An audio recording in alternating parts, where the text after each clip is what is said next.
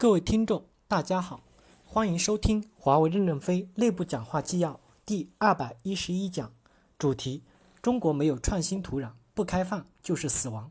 任正非在华为二零一二诺亚方舟实验室专家座谈会上的讲话。本文刊发于二零一二年七月十二日。接上文。二，诺亚方舟实验室首席科学家李航提问：我来自诺亚方舟实验室。一个半月前加入公司，非常荣幸加入华为，在您和其他领导带领的这个伟大的公司工作。华为想在下一个台阶中有很大的作为，创新力是不可缺少的。请问您觉得怎样才能使华为更具创新力？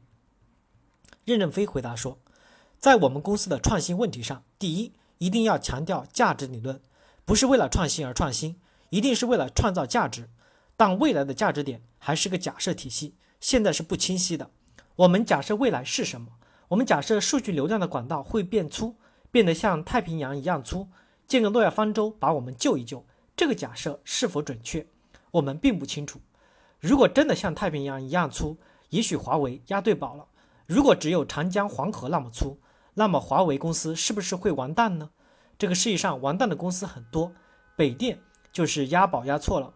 中国的小网通也是押错宝了，押早了。小网通刚死，宽带就来了。它如果晚诞生几年，就生逢其时了。英雄常常是生不逢时的。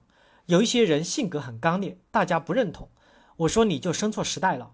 你如果生在抗战时代，说不定就是英雄，说不定就能当将军。我们是从人类社会的需求和价值的基础上面，假设将来数据流量会越流越大，但这不一定符合社会规律。马克思主义理论假设的前提是那时候没有汽车，没有飞机。他说的物质极大丰富，准确定义是什么呢？因为马克思没有拿出标准的数学公式来，我们还以为有更高的标准。所以，我们现在的假设是要接受长期的批判的。如果假设不对，那我们就要修正。首席科学家要带领我们往哪里突破？第二，在创新问题上，我们要更多的宽容失败，宽容失败也有具体的评价机制。不是所有领域都允许大规模的宽容失败，因为你们是高端研究领域，我认为模糊区域更多。有一些区域并不是模糊的，就不允许他们乱来。比如说工程的承包等，都是可以清晰数量化的。做不好就说明管理能力低。但你们进入的是模糊区域，我们不知道它未来会是什么样子，会做成什么。因此，你们在思想上要放得开。将来你可以。到外面去喝咖啡，与人思想碰撞，把你的感慨写出来，发到网上，引领一代新人思考。也许不只是华为看到你了，社会也看到你了。没关系，我们是要给社会做贡献的。当你的感慨可以去影响别人的时候，别人就顺着一路走下去，也许他就走成功了。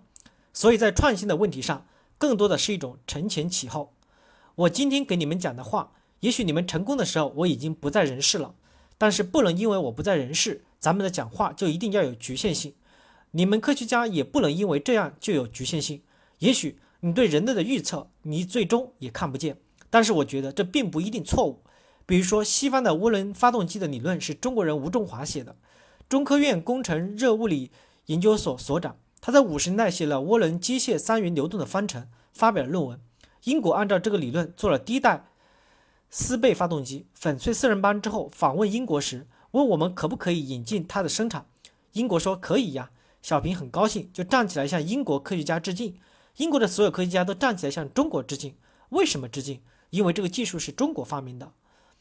小平问是谁发明的？回到中国就查，查到的是吴中华写的三元理论。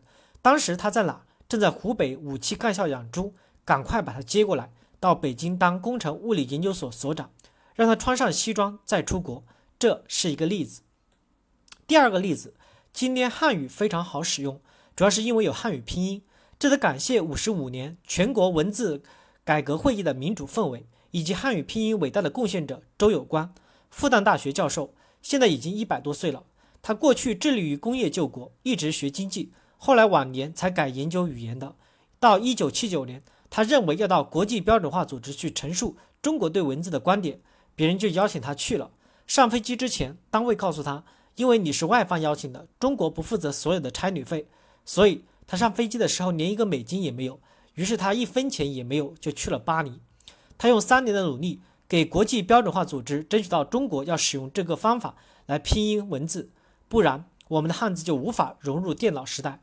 多么伟大呀！我们的文字改革经历了几百年，今天汉字变得这么简单，年轻人学文化这么容易，都是靠这么奋斗来的。因此，要构成一个突破，需要几代人付出极大的努力。所以，我们不能今天说明天能在哪里登陆，这不是诺曼底。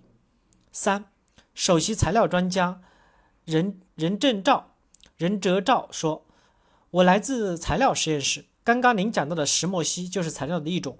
现在我们主要的是业界现有的材料评估引进，以及与供应商和高校合作开发，做一些科研课题。我想问一下任总，您希望华为公司在材料上的研究深度是怎样的？是希望我们和别人一起合作研究，还是想让我们华为的材料人才做自主研发？”任正非回答说：“前一段时间。”我认为用物理方法来解决问题已趋近饱和，要重视数学方法的突起。那天与何庭波、李英涛交流的时候，他们说石墨烯的出现也许会打破人类的预测。我曾在和能源业务讲话时提过，华为公司的优势在于数理逻辑，不在物理界面。华为公司一定要在优势方面集中发挥。所以在材料科学方面，我更多的倾向于材料应用上的研究，而不是在材料的制创造发明上。比如日本正在从整机收缩到部件，从部件收缩到材料，这对我们公司是一个天大的好时机。日本拼命的做材料科学研究的时候，我们研究的是怎么用这些东西，使产品比美国做得好，我们就用了巧力。大家都认为日本和德国的机器可靠，为什么不让日本人、德国人做我们的中间实验，把关我们产品的质量，好坏让日本员工、德国员工去定义？中国的宗教是玄学，玄学是模糊的科学，对创造发明有好处。但对做可靠的产品不一定有好处。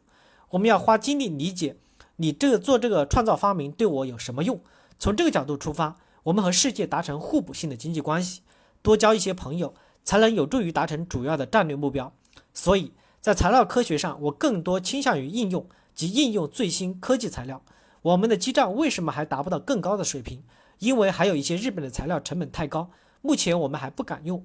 材料实验室能不能研究怎么用日本的材料？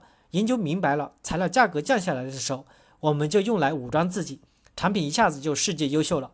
我们不是要做一个全方位的综合科学院，什么都做，最后将一事无成。感谢大家的收听，敬请期待下一讲内容。